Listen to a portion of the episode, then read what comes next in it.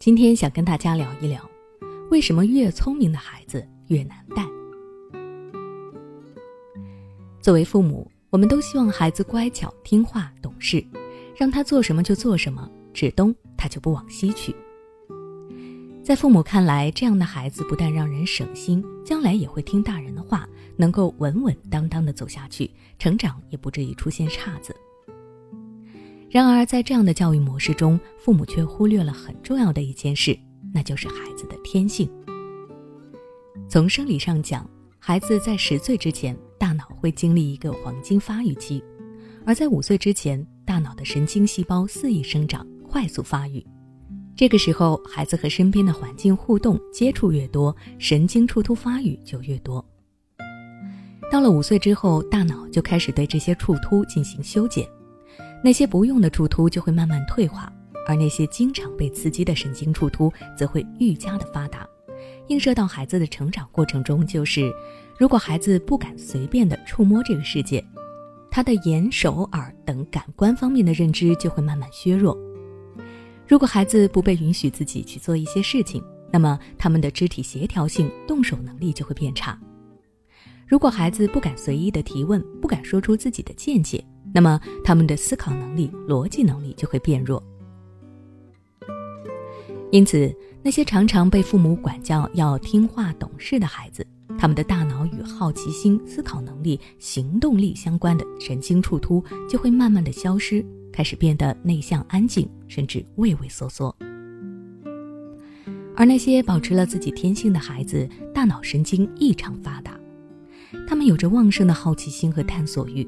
而他们对于世界的探索，反映在大人的眼里就是不听话、淘气、老犯错，太难带了。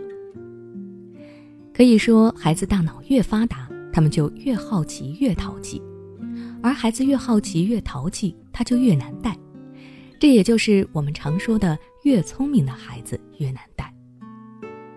但是父母们也要注意，由于聪明而难带的孩子和难带、事儿多的熊孩子还是有区别的。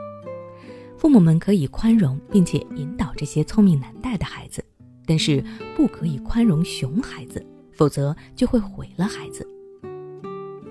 那接下来我们就来看一看那些聪明难带的孩子身上有哪些共同的特点。我总结了以下三个方面：第一，动手能力强。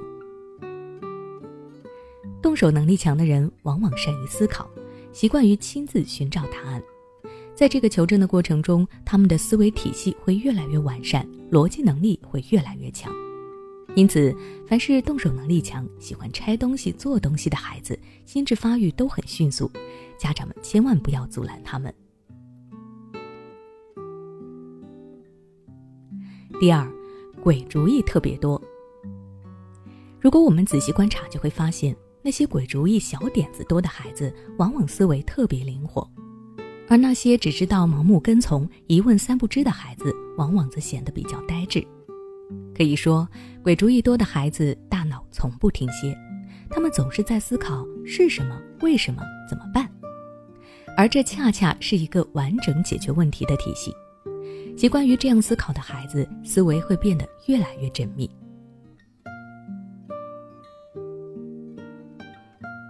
第三，小嘴巴巴特能说。有的孩子小嘴儿啊巴巴特别能说，父母们千万不要小看这类孩子，更不要觉得他们太聒噪。首先，孩子小小年纪说话能力强，说明他逻辑清晰、条理清楚、表达能力强，而这样的孩子其认知能力、沟通能力和社交能力等往往都很厉害。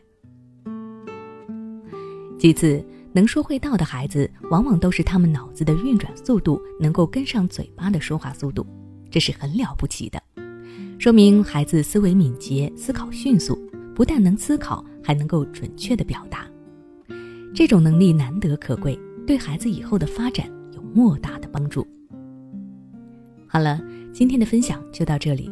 如果你想关注更多育儿知识，欢迎关注我的微信公众号“学之道讲堂”，后台回复关键词“成长”就能查看相关内容了。孩子不听话，喜欢跟你顶嘴，甚至对着干；不爱学习，沉迷游戏，总是摆烂躺平。面对这些情况，你可能试过很多方法，但都没有用。试试跟我们的专家老师沟通吧。关注公众号“学之道讲堂”，回复“孩子”就可以与我们的教育专家一对一咨询了。